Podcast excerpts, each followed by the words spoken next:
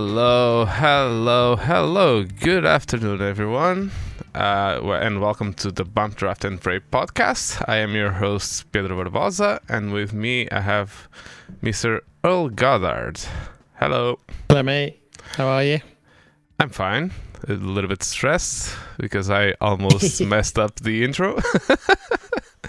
but yeah, we should, we will soldier on, I think. I did everything right. So, yeah, we have a kind of a slow uh, start of the week uh, because we didn't have that much news, um, as much as we expected, at least. Um, but we have some stuff to talk about, and we'll probably start with the drivers market. We had two announcements um, this last week that will kind of impact on how we'll go forward from here. So the first one was a confirmation from Mr. Latifi and uh, Williams that he will not be in the team for next year.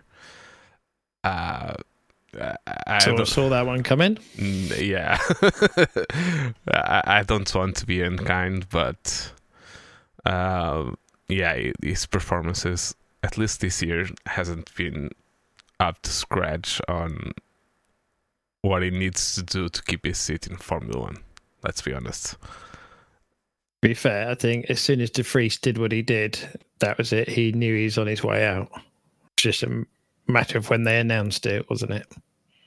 yeah and the interesting part is that it seems that they will not get De Vries after all.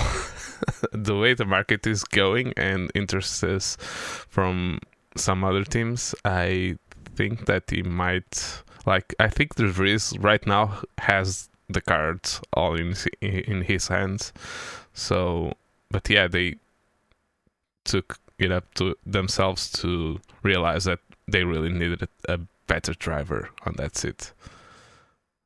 Uh so Yeah. yeah yeah. So, but also De Vries is in for the next round, so that will be interesting if he backs it up, isn't he? Is it No, it's confirmed? not. it's not confirmed no, yet. I think it's not confirmed yet. Yeah. No, I was jumped ahead of the gun there. yeah, I think it jumped a little bit because uh, we're still not sure if uh, Alex Albon is going to be up uh, for it in terms of health. He had a like a respiratory arrest or something like that while getting uh, his appendix removed. Um, so we still have to see there if uh, he will race or not. If he will not race, probably there's going to be De Vries there. It'd be interesting if he did get a second go at it to see if it was, you know, to back it up. Yeah, but do you think it's better for him to back it up, uh, or at least have a shot to back it up, or just don't have that shot? Because I feel like It- Singapore is not going to be easy on the Williams. No, and there's also the chance that it could make him look bad and all his hard work has been undone. So it'd be interesting to see, though. But I think from his standings, he'd like to now just sit back, sign a contract, and wait the rest of the year out. Would be ideal scenario. Yeah. He now holds all, he he now holds all cards because uh, Williams are interested. They even Jost Capito uh, has even talked about that. Um, he was last week in the Alpine test in the Hungaroring, uh, and uh, Red Bull has um, been thinking about putting him in the second available available seat in the AlphaTauri. So he seems to have many options right now. So I think it's one of I'm not going to jump ahead, but Tsunoda has been confirmed in the second uh, in the other seat in the AlphaTauri. And do you think that maybe De Vries will probably be on one of two, two seats in the Red Bull, in the AlphaTauri seat or the Alpine? or it's just it will be on the Alpha, uh, on the AlphaTauri or in Williams.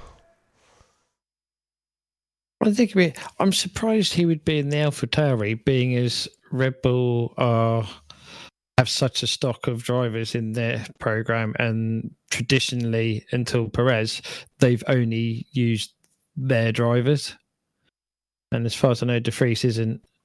No, he's a Red Bull Mercedes driver. driver. No, he's a Mercedes driver. Um, So I would find it strange for Red Bull to suddenly go, "Oh, we'll just take someone else." I know they were going for Colton, but I think their problem is that the the Red Bull juniors didn't do that well this year, so none of them is a real real like expected candidate to just jump into the car. So yeah, I think maybe it's that. And there's reports that, and even I think I think even Nico De Vries admitted that he went to Austria to talk with Helmut Marko.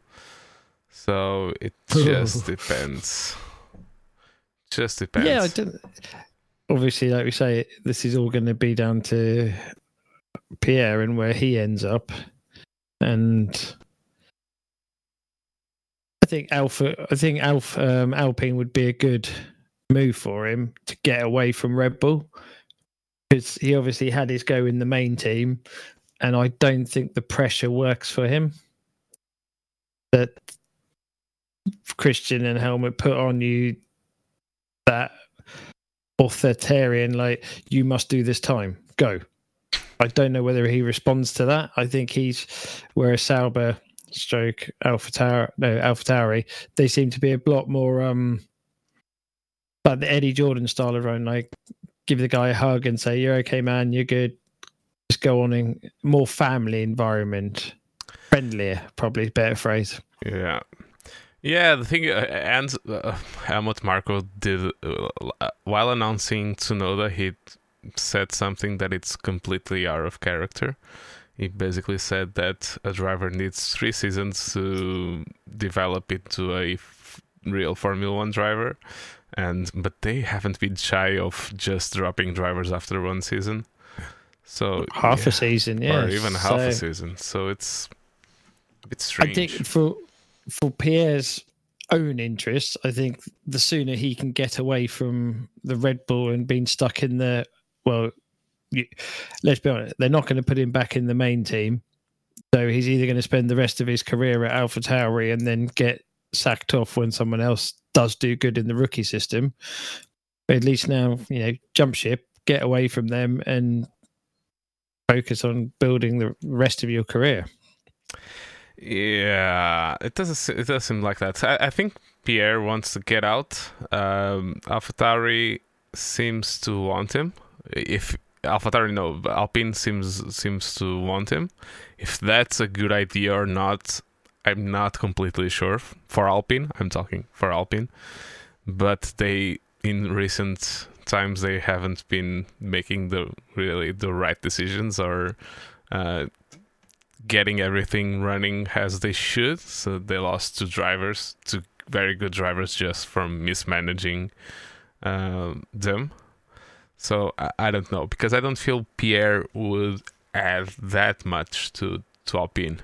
He's such a he's such a, in a similar place to to um, Ocon that I don't really know what he brings to the team. To be honest, he brings so, certainly a, a similar amount of experience. They are Yep. About the same age. They both race winners with a midfield car. Let's let's say that. And so I don't really get. I, I don't get either. Ocon is not the driver that they want for the future, and it's one more year and then drop him.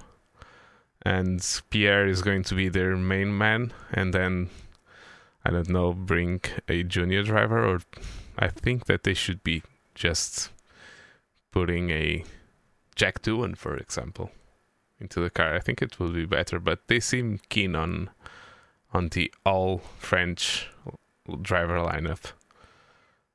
I don't. Yeah.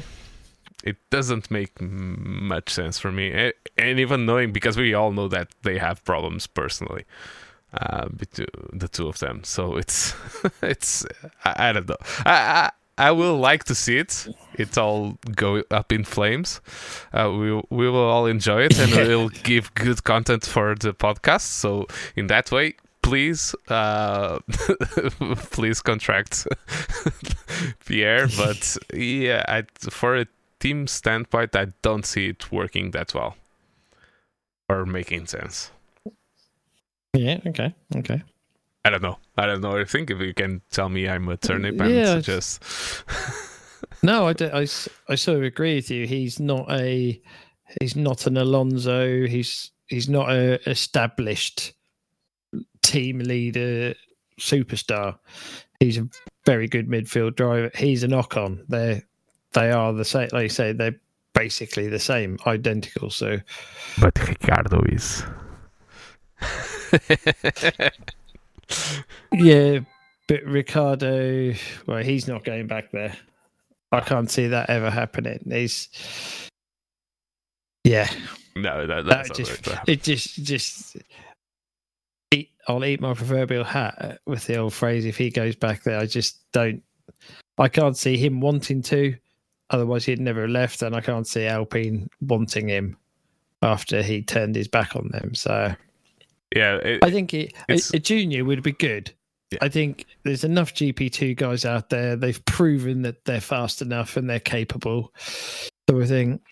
And Alpine have even said that they're, it might have been in jest, but about getting rid of their junior setup because it's easier just to poach drivers from other teams with, you know, save the money from the junior team and poach drivers because that's what's happened to them.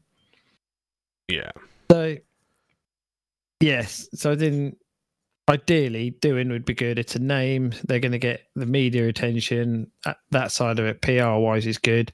He's quick. You know, let's not dispute. He's quick. So that would be the. But then, they are French, so yeah. That's the thing. On the one hand, uh, I think Ricciardo, if if they didn't have problems between them, uh, I'm either Ricciardo not wanting to be there because he's sort of seeing it, as a demotion, or he he was the the guy leaving, uh, and Alpine don't wanting him because he left them. But it's crazy because it's the perfect driver for that seat. He he he's experienced. He is more experienced than Ocon. Uh, he he has that star quality about him. I, I I know the past three years didn't he didn't really show it, but he is that kind of a driver. Um, so yeah, that's crazy. Uh, on the Alpine Academy, I don't know what they call it. It was it used to be Renault Academy or something like that yeah. if they don't put Doohan there, I think it's the end of the Alpine Academy. Um, but I, I think they are dropping it in a um, false pretense of that poaching that you talked about. Because I know that they have spent money with Piastri, but they really mismanaged that part. And yeah, I, I don't it's it's just. Even Christian Horner said that because Piastri drove for his team in F4, I think. Yeah. It's Okay, the Arden sure. team, or uh, I don't know. Arden, what- yeah. It's Arden. I think he drove them or British F3 or something like that, and they had a opportunity to to contract to put him under contract with Red Bull, and they didn't. And he says that he really it's one of the worst decisions that the academy did in the last uh, years. That yeah, so. I, don't know, but it doesn't sound completely true what Alpine are saying about the academy. Um, they picked him up. I think it was way um, more recently that most academies normally do. They pick the drivers up from very low level, and they got him at an already high level. So I, I don't I don't know. It's it, it seems something that they don't want to do, and they are getting just justifications just because they don't want to drop that that Yeah. thing. I don't know. It's a mess. It's basically a mess. So and I was reading the I I heard this and I was reading about it as well. Another driver that seems to be out of F1, it's Mr. Mick Schumacher. I don't see him going anywhere right now.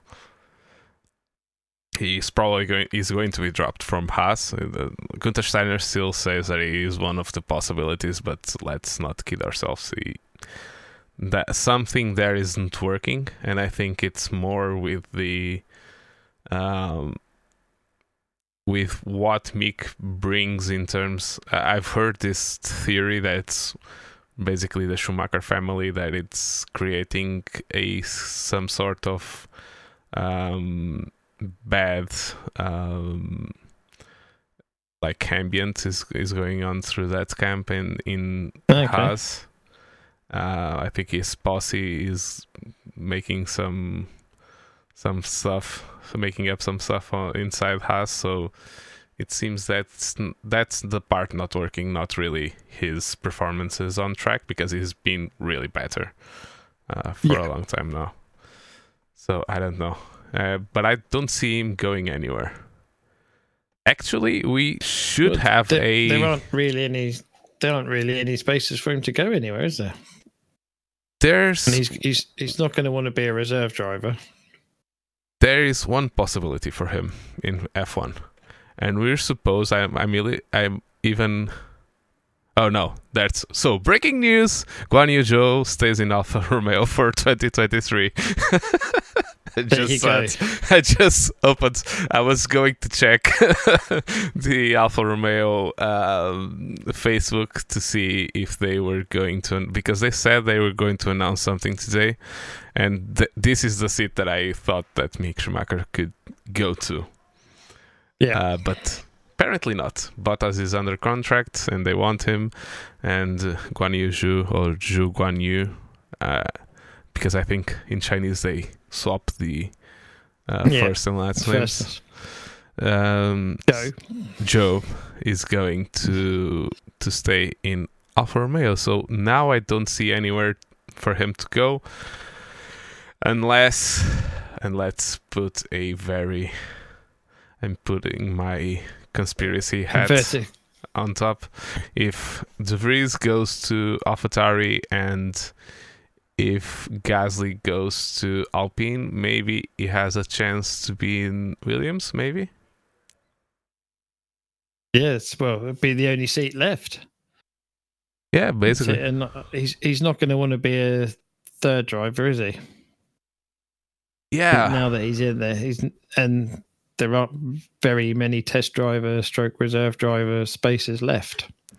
No, the obvious one would be Ferrari, but they have um they still have um okay. The Italian uh Oh The no. Italian. The Italian. there's lo- there's No, lots of uh, Italians. Former Alfa Romeo driver. Um, I'm seeing his face. Giovinazzi. Giovinazzi, that's the one. Giovinazzi is their simulator driver, and I don't think that they're going to drop him. Sebastian No. Vettel was very compl- complimentary of his skills in the simulator, and he's a Ferrari driver through and through. So, and and Italian, so I I don't see Mick taking over there. Uh, no, so yeah, I don't see that happening unless they Alpine goes for him. Alpine ran Giovinazzi last week as well, but I don't see that. to be honest, I, I I don't know. I feel So- it would be better to put Jack Doohan there. It would make more sense than Giovinazzi, which he is not that young. I can well, well, the the other one is if Gasly stays, Al- Alpine takes Schumacher, and then that leaves a seat at Williams and Haas. Yeah. I don't know. Haas is one of those. Ricciardo, Ricciardo goes to Haas. I saw a video saying that. Goes to Williams, and there we go. Solved yeah. it. Yeah. Let's see. Uh, Although Ricciardo can't go to Haas because Ricciardo's going to be doing IndyCar next year. We decided. Oh, we decided. I was confused right now. so we decided. That's, that's, yeah. that's where he should be. So So yeah, Giovinazzi is 28 years old. He's not a junior driver anymore, and yeah, I don't see him being a having a seat in Formula One from now on. To be honest, I think he's almost a Pascal Wehrlein of this era. One of those drivers that promised so much, and then it his career in Formula One went nowhere. And he Yeah. he didn't even have a good season um, this year in Formula E. So he drove for the Penske team, and he I think he was nowhere to be honest. So yeah, I I I, I really don't see it happening. I think Giovinazzi will be one of the drivers in, in the new um, hypercar, Ferrari hypercar, and I think that would Yeah. be his best chance. And probably it's going to be where Mick ends up in as well. mm, Uh, possibly. yeah, I think. Don't it- know. yeah, I don't know. So, who would you put under contract for Haas, considering that Mick is not an option? don't know. It's a tough one, is it? There's what junior drivers are Ferrari got sitting around is, or are Haas still going to have their links to Ferrari Probably. because they they've yeah. So I don't know. They have they have Who's- a who- they the, they have a Haas contingent in Maranello right now. So Yeah. there's a section in Maranello that's Haas's. So previous Ferrari engineers are going are working for Haas right now. So yeah, I I, I don't know. It, it might be a junior driver, but I, I don't see which one from I, Ferrari. I think then also Haas will want some form of you know, after having a couple of years of dreadfulness and then a few spells of good this season and with a better car, I don't think they really want a junior driver unless it's someone who's showing the potential like Mick did, where this is a good option. You say the fact we don't know who the junior drivers are currently in the Ferrari is a bit of a. There's no Leclerc. There's no. there is a Leclerc. There is There a is, Leclerc. but he's not shining as brightly as Big Brother, is he? no, he's stuck in F3. He seems to to have been stuck in F3 for a few years now. So yeah, He's quick. He's quick, but he's reckless. The few races I've watched with him, he's either pole and disappears off and drives away from everyone, perfect race, or he makes stupid mistakes and he's then in the back of the pack and bumping and it just yeah, he either walks away with it or it's a nightmare. So. Not very good when the teams are looking for you for Formula One yeah, he's he's going to get a GP two drive because or F two because he is Leclerc, so that will the name will get him through. Or Big Brother will put some money to it, but uh, yeah. I think only if you only count the name, the last name that he has, you will probably keep him in Ferrari. So uh, in the Ferrari Academy, at least for now. Even if it's to end up in the hypercar project, even if it's that. Um, so uh, uh, yeah, they, I are going to need a lot of seats in this hypercar because you, everyone you've got is going into hypercar. Yeah, but to be honest, I, they might have to have like um what, at least six drivers in there.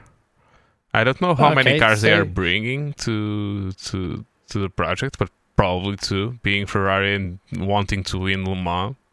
You have to go with two cars, so or you- will end up nowhere, like Alpine is in WEC right now. So yeah, So to, to go on your junior drivers for Haas, you've got Robert Shwartzman, who's one of the top F2 boys, who's been winning races in at the front. He's a junior driver. yeah, Arthur Leclerc, Oliver Bearman, Rafael Camara, Camara, but I think he's in F3. Mick Schumacher, he's not happening. and then James Wharton. So Shwartzman could be an option if Ferrari wanted to place someone. He's got a couple of years of F2 behind him. I think he came close to winning it but he was up against um I think he was mixed team uh mixed teammate. I don't see. uh, It it has to be a very bad environment uh, around Mick and Haas because I don't see any of these drivers being a better option than Mick. To be honest, now that he's showing something, and he has the name around him, the Schumacher name has some value uh, everywhere, but it, even more in mot- motorsports. Um, he's a good driver. He's not a Charles or it's not one of those like pure talented guys that go that go motor racing only on pure talent. He's a very hard worker, uh, much like his father used to be a very hard worker, and uh, as many people uh, give the, give him say that it's his was his best attribute that it worked more than anyone else. Uh, so uh, yeah, I don't know. I think it's I I never liked uh, Michael Schumacher, but I seemed I don't know. I I, I have more empathy for Mick. Um, and he seems to be a, a nice guy and a, a good driver and a very hard worker and but I, I don't know. It it doesn't seem to be working at Haas. So we will and it's way soon to, for him to be under contract with Audi for the new team because it will be Alfa Romeo until the end of next year. So I I, I- don't know. It's confusing.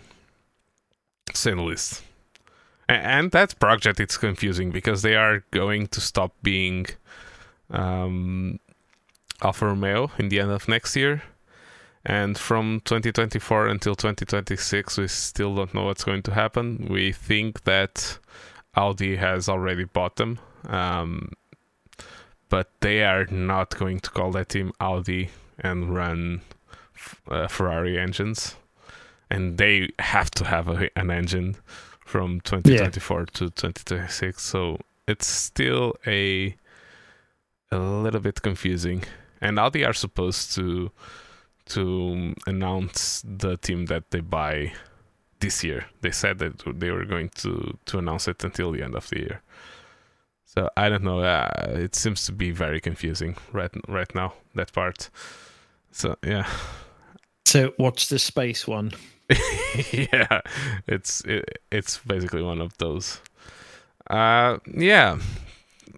So that's basically it, I think, because we don't have more drive. Oh, one driver that we didn't talk about, and we seem to I, I, that I don't understand right now. It's the current F Formula Two champion, Mr. Drugovich, which he is under contract with uh, Aston, Aston, for a um, reserve driver, but I Yep. I don't really understand why he's not being talked for the seats that are available. He's clearly a very good driver. Uh so I don't know what I don't understand the move for uh, Aston uh, reserve driver because he is not going to drive there for at least a couple of years. And will he have the license points in two years? Well, let's not go on to the license point. that's that's it. We've done that, and how dreadful it is. Um, Yeah, it is a strange one. I think is it more um Aston just knee jerking after De Vries disappeared off because he was there as a or driving with him at one point. Are they just knee jerking going, we need someone top F2 driver on the books? Is Stroll going to go into team management and they're going to get rid of him? you know, what's going to hmm. happen there? So, Unless he don't know. has got got bored with F1, I don't see it. To be honest, he will be there until the car is good or until it's embarrassing to be there. I don't know if Alonso will be the driver to make it embarrassing. uh, it's a very high. It has a very high probability of that happening.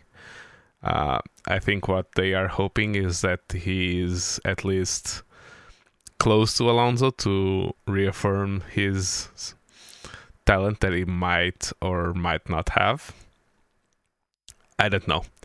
It's it's crazy. I, I think that they wanted another driver to be reserve driver because uh, Nick De Vries was not their reserve driver. It was uh, Mercedes reserve driver, and they all shared. I think uh, McLaren, uh, Alf, uh, Aston, Williams, and Mercedes shared um, De Vries as a reserve driver since the COVID um, hit. So may- maybe they want their own reserve driver so that they don't are not um, reliant. reliant on Mercedes, basically.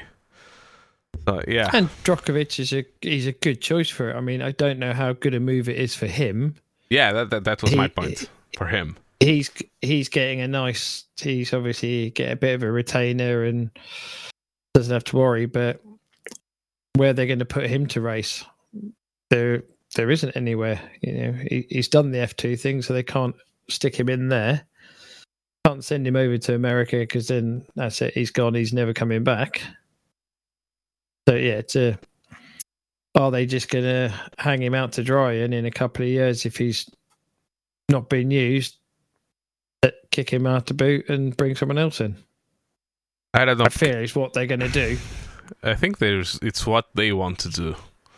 But I don't really know if his contract is only for this year or if it's for the next two like the for 2024, 2023 and 2024. Yeah, let's be honest, contracts aren't worth anything in F1, are they? We've seen those changed very quickly and broken or paid out. So yeah, Because it might happen that I don't know. Um, De Vries goes to AlphaTauri and uh, Gasly goes to to Alpine, and that if he doesn't have a contract for 2023, he might end up on in Williams to be Yep. at re- at least a race seat, and it's a good driver to have there, and probably driving wise a better option right now than Logan Sargeant. That it's uh, Williams, um, uh, like driver from their academy is one of the yeah, academy drivers. So yeah. Uh, about I, I just rem- I remember two things. One of one of them would be that Haas actually might be one option for Ricciardo, just because the salaries, like they might be able to get him very cheaply, because he, let's say that he got 20 million euros from from McLaren or 20 million dollars from McLaren. So if they contract him for 2 million, he still gets the 20 million. So they only give 2 million and McLaren only spends 18 million, which is crazy to, to oh, and they must have the money, I I heard that Magnussen is in, on a crazy amount of money. I think it's he's one of the better paid drivers from the at least the midfield. So they must have. but is that because they were in in trouble last year and phoning up last minute and going, "We need you to come back" after sacking him off, that he was able to command a bit more. He might be able to command a bit more, but I don't really understand. And then he came in and he came in and had P6 in the first race, and he's had some good results. So, yeah, but think think this: uh, any driver that almost any driver that they would pick up, and it, and there are many drivers that wouldn't mind to go to Haas, uh, would pro- would make a better job. would would be an upgrade from last year. so, yeah. I, I don't know. It's all it's all, with a team like that is it's always um, what you get from the money that you pay. Because the more points that you get from the guy, the more money you get. So it's always a play on, on that for those guys because it, it's not like the top teams that want the best driver for the job because they know that even if they put Mazepin in the car, he's going to take a couple of points just because the car is way better than the other ones. So in the midfield, it's a little bit different on that part. So yeah, but he, he is a very good driver. Uh, the only thing I don't like about him was that he won the Formula 3.5 Renault 3.5 championship from Antonio Felix da Costa. so yeah, oh, that's the only gripe I have with him. but yeah, but Felix da Costa is a world champion, and he's not. Yay! I'm only joking, guys. I'm only joking. Uh, so yeah, one thing, just one thing about the super license, like the the, oh, okay. the, the Formula One license. The race.com um, came up with a video and they could find at least eight world champions that wouldn't even be eligible to race in Formula One. Uh, if the license was um, in motion when they uh, entered Formula One and it got it it has crazy names like Alan Jones and Niki Lauda and Kimi Raikkonen and Sebastian Vettel. Uh, so yeah, I, I, will not say anymore, but it's one no, one it, more reason to have to do something with uh, with that. I, I think I think we can all agree it definitely needs reworking, rebuilding, scrapping. I don't. They need to do something. It needs changing because the sport. I think, as we said last episode, Colton Herta in F1 would have been huge because he's at the right time. He's not. um want to be disgraceful to any of the other Americans, but he's not a has-been American who's just got a good name like Andretti or something like that, who comes over at the end of their career and can't put it. He's in the prime. He's very quick and clearly wants to be in F1. Where a lot of IndyCar drivers, just the Americans, like uh, they're happy to stay in their country. Yeah. So I think it's robbing Formula One of potentially a whole new era and dimension of racing with the different countries and also the marketing aspect for America, which now has three races in the calendar for next year. It's just why the push to have so many races in America and then not let an American race in the series. It just seems just seems stupid. Yeah, and uh, Formula One always has had a healthy, uh, like it, it, has competed with um, IndyCar or CART, well, that uh, we're not going to start talking about that whole shenanigans, but yeah, F1 has always had a healthy, an healthy relationship with uh, open wheel series in um, in uh, in America. We've had some world champions going from here to there and there to here. We had Zanardi went from here to there and became a major champion in in the CART back then. Yep. Uh, we've had the opposite as well.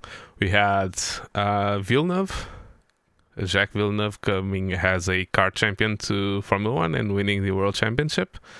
Um, and think about the shenanigans we wouldn't have if he didn't come. the entertainment, the amount exactly, of entertainment. We had Juan Pablo Montoya, which was one of the uh, uh, most exciting drivers of the 2000s in in F1. He he, he made th- those years that he was in atle- uh, mainly in the Williams BMW team were the Yeah. fights that he, he had with Schumacher. Uh, yeah, I, I don't know. I've always liked that interchangeability of drivers between series and the series, and I don't know. Just shutting the door there, it's it's crazy. For me, it's crazy not to have that door open.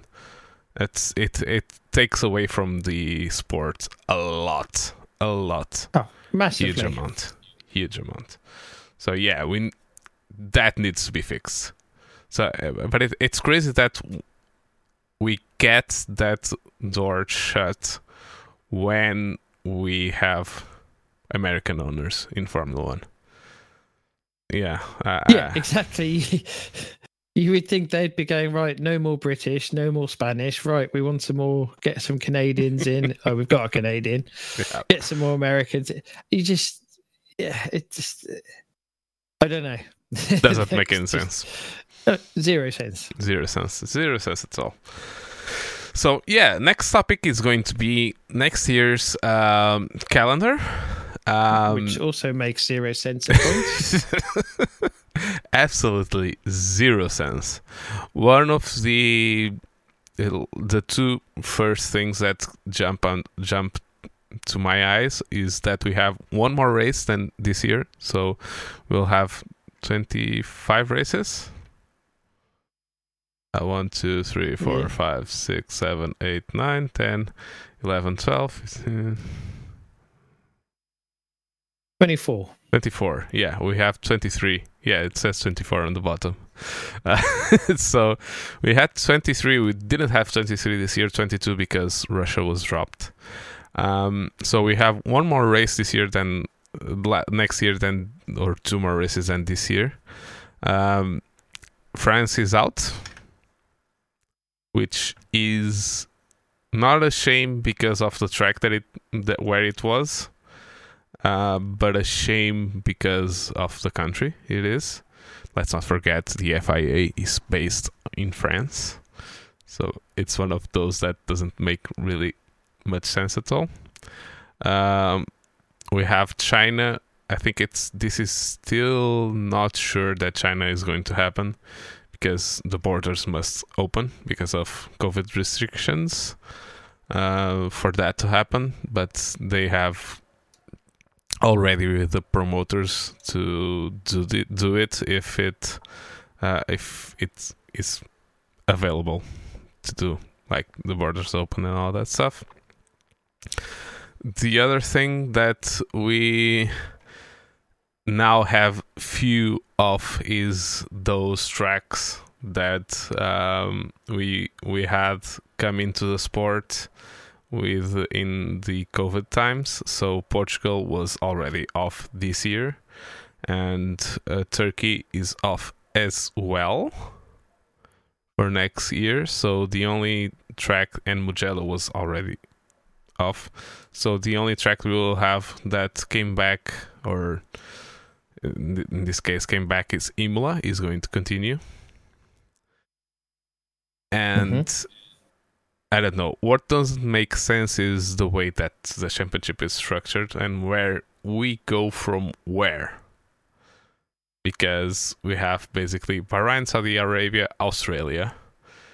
Australia then to China, to Azerbaijan, to Miami, and then to Europe. It's it seems like we're jumping around a lot and this could be structured much better and for a sport that wants to be carbon neutral doesn't make much sense at all. um, yeah, what what what are your thoughts about this? No, maybe they're going to buy carbon credits to, to get carbon neutral. uh, I, yeah, just, I mean, obviously, Bahrain, Australia tend to be at the start. But yeah, it does seem to be a lot of toing and fro once you get into it. Yeah, there's two tracks that have to be where they are, which is Bahrain because they paid to be the first race, and Abu Dhabi because they paid to be the last race. Yeah. That part is a given. Okay. And yeah, we have a uh, Austria, the UK, Hungary, Belgium, Netherlands, and Italy all consecutively.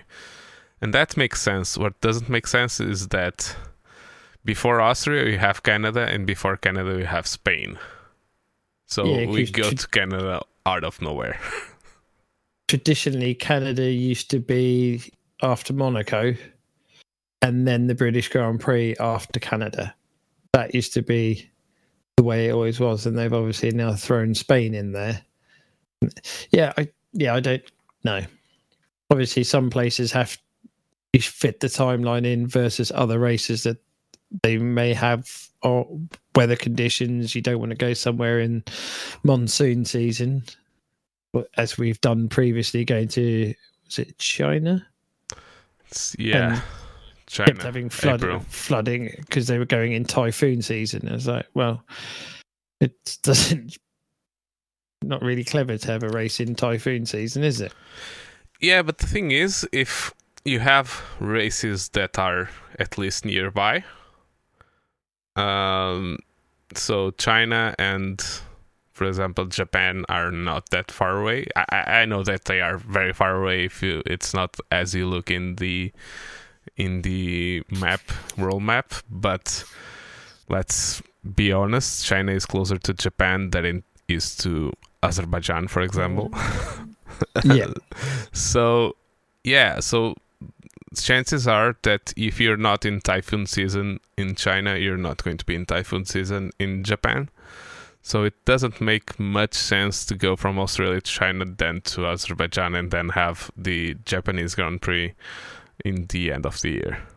It But then- makes Are sense. the then are the promoters circuits paying to have specific dates because that's when they want to have the Grand Prix? Like you have first and last, they pay to be there, and are people paying because Japan want to be in September, so they're paying to have that date for whatever reason that they feel could be plausible. I'm purely speculating. Yeah, but are the 24 tracks paying to be on a specific date? It, that's Well, not maybe so. No, maybe some of them are, which leaves, let's say, if you've got ten tracks paying to have specific dates, that's why they fit the rest around it, and all of a sudden you have these wild jumps because, Aust- for example, I've heard that And it- Canada doesn't have that much money. I've heard. So why are they between Spain and Austria? Doesn't make much sense. You know, you know what I, May- I mean. Yeah. maybe uh, Or- maybe Spain and Austria have sort of saved those dates because they want to, and the only place to put Canada is in between there. I don't know.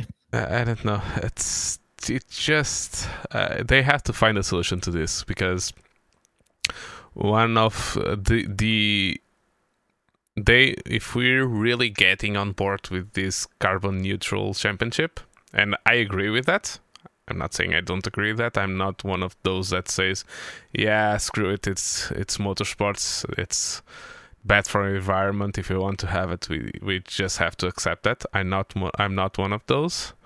Um, I do think that we're always going to have um, we're always going to have stuff that we have to accept just because it is a motorsports um, based around carbon uh, like internal combustion engines so we'll have that. But the thing that pollutes more it's traveling. So it's not the actual cars on the track. So there has to be a um, solution for that. And the end of the championship is again it's one of those that doesn't make sense because we go from austin to mexico to sao paulo and then to las vegas again it just doesn't make Uh, sense yeah.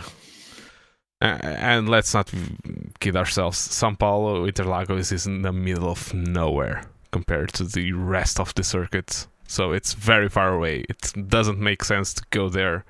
Um, uh, mm-hmm. I, I don't know.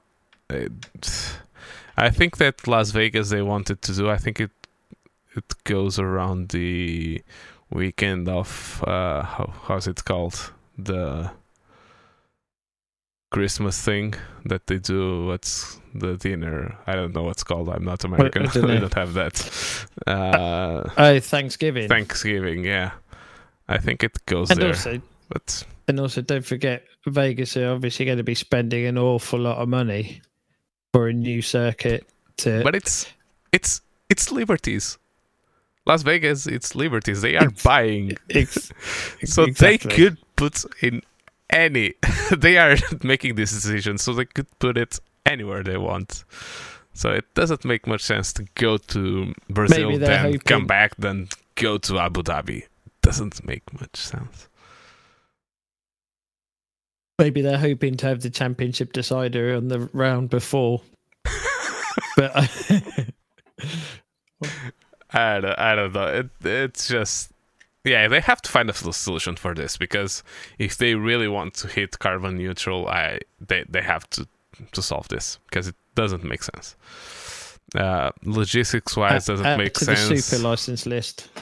Yeah, and think about when they eventually want to teams will start asking for more money because they are traveling zigzagging around the world so much yeah they are going probably to have problems there as well. So they have to think about all of this uh, for the future and that's money coming out of their pockets. I don't know. And the other thing is the amount of races.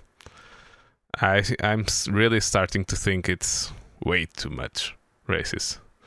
And they want to expand even more. Uh, when when does it all leave uh, just cease to be special? For F1 used to be special. The more races that you add, the less special they are all going to be. So yeah, I I don't know that part well, if it's. It's. I mean, it. I'm okay. This is my opinion. just get that out there. But if you compare it to, so NASCAR run, I think, pretty much every week for like their 40, 45 races a year.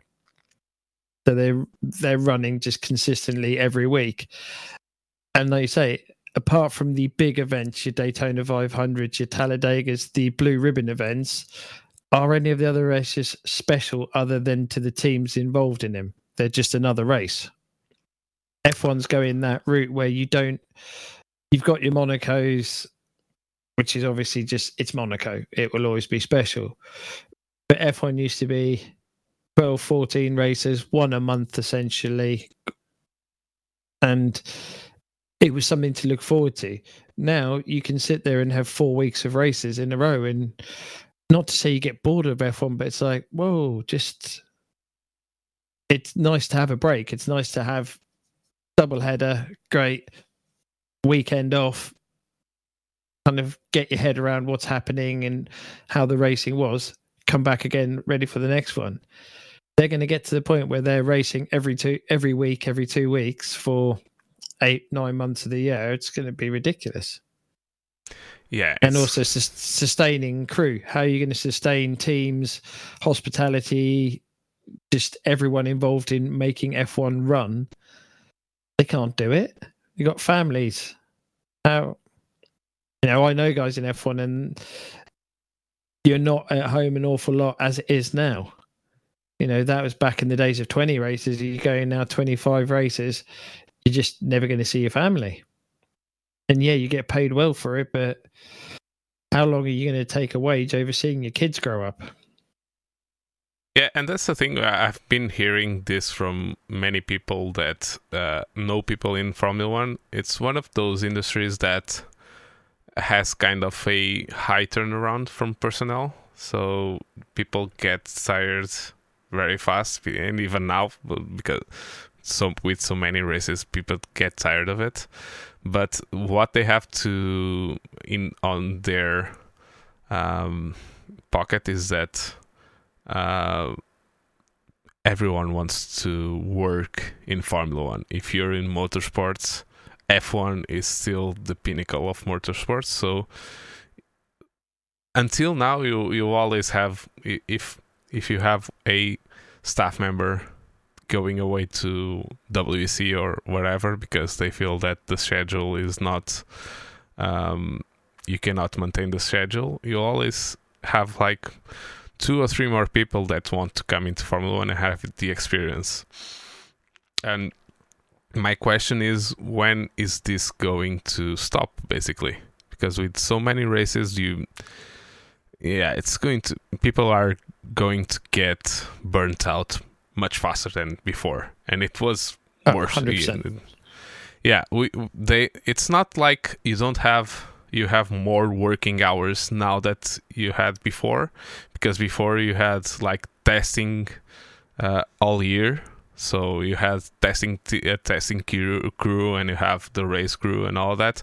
But let's be honest, the testing crew were at home or had a more structured lifestyle. So I I I I don't know. It's I I don't feel it's going the, to go the way they want it to go. Um, don't know. Let, let's wait and see. But making these decisions of so many races and all that stuff, and uh, which will uh, create more costs for the teams because they need more personnel because they have to have more people to haul off all of that stuff and to maintain all of that stuff uh, because there's way more. They the race teams don't have one pit. Uh, the the everything you see on television they bring it to all races. So pit boxes are not like that. They are just empty warehouses, and that they put all of that stuff there. The that those pretty things that you see there, it's all just for that weekend, and they they put it there when they get there and they take it out. And you have much more experience than me in this, but it's. Uh, we, when oh, you yeah, they, go to a Texas testing section, you don't have all of that stuff there most of the times. So well, no, F one do they'll go and they'll the F one do, yeah, but pits. But yeah, it's basically an empty concrete pit like pit wall with the fencing on it, and then all the racks are put up there for them, all the hospitalities for everything, the whole circus, as they call it, is dismantled every day, like every night, Monday after Sunday night after the race. Take it all down. By Monday, the trucks, the motorhome trucks, are rolling out, especially with their well, they like the Red Bull stations and everything they call them now, the motorhomes hospitality units. They're rolling out either on freight to the next circuit by road or to the nearest airport and getting flown somewhere to be picked up by a next lot of trucks to and then that crew's been flown out as well to then get on it take it to the next circuit build it all again yeah and they have more pretty. than one let's not kid ourselves they have more than one when they are in europe there's there's another uh, another whole setup going to Canada or going to Brazil. Oh yeah, it's not. Uh, it's it's ridiculous money, really, but it's what the show that is needed to be the pinnacle. Yeah, yeah, but when will it start that we you will have to spend more and more money to maintain all of these races and they coming out with budget caps because uh, but they'll just ch- they'll just change the rules. Yeah. Let's be honest. They'll just rewrite the rules and they'll do the price cap won't include hospitality units because for wellness and mental resilience and so people that's what they'll do they'll just rewrite it and then all of a sudden the money they were trying to save they'll just spend even more millions on their hospitality units because they can yeah and one of those that Red Bull is known for that. They even have, I think they still have the energy center for Monaco, and that's that. It's on a boat. The floating one, yeah. the floating one.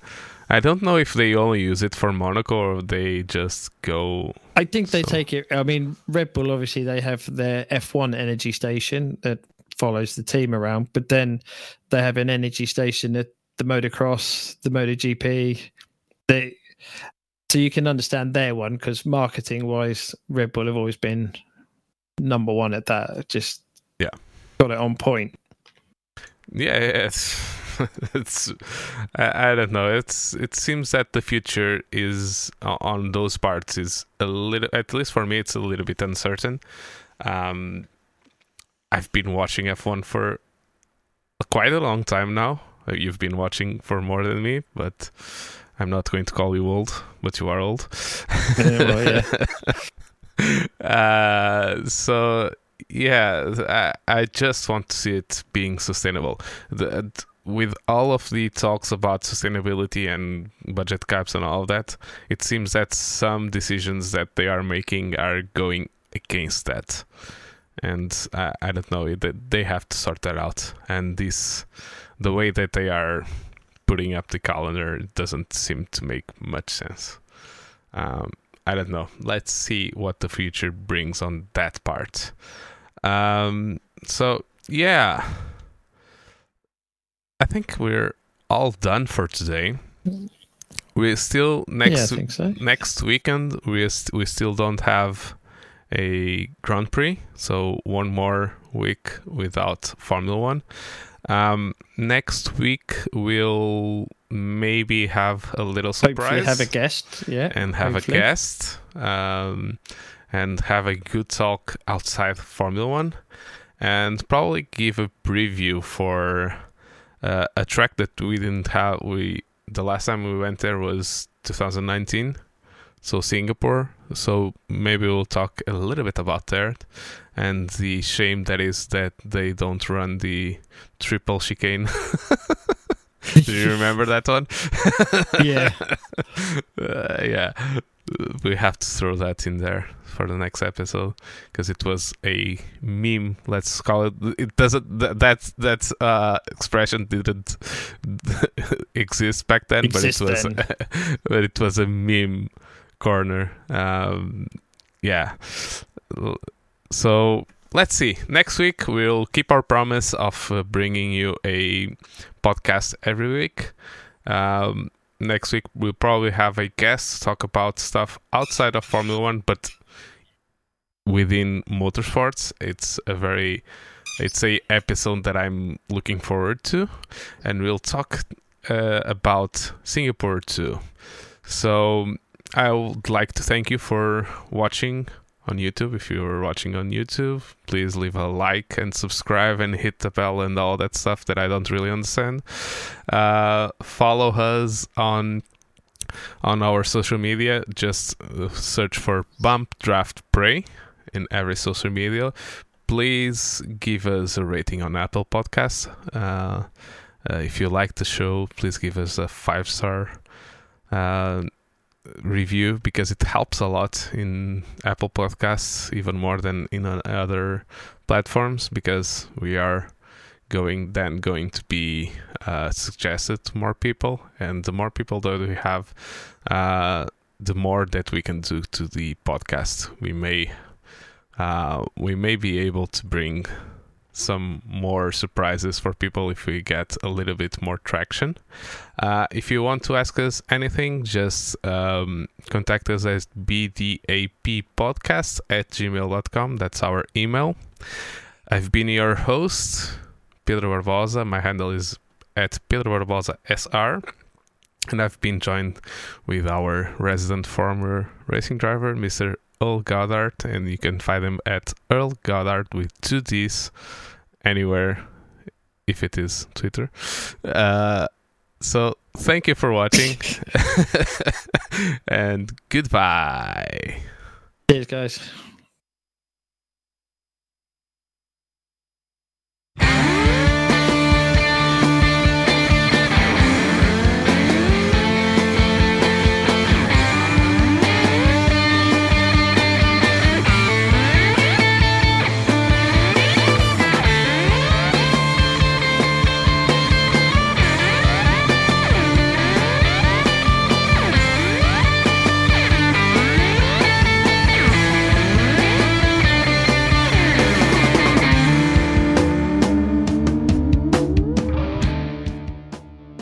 Draft and Pray is an independent podcast, and the music was by Letting Punks Know.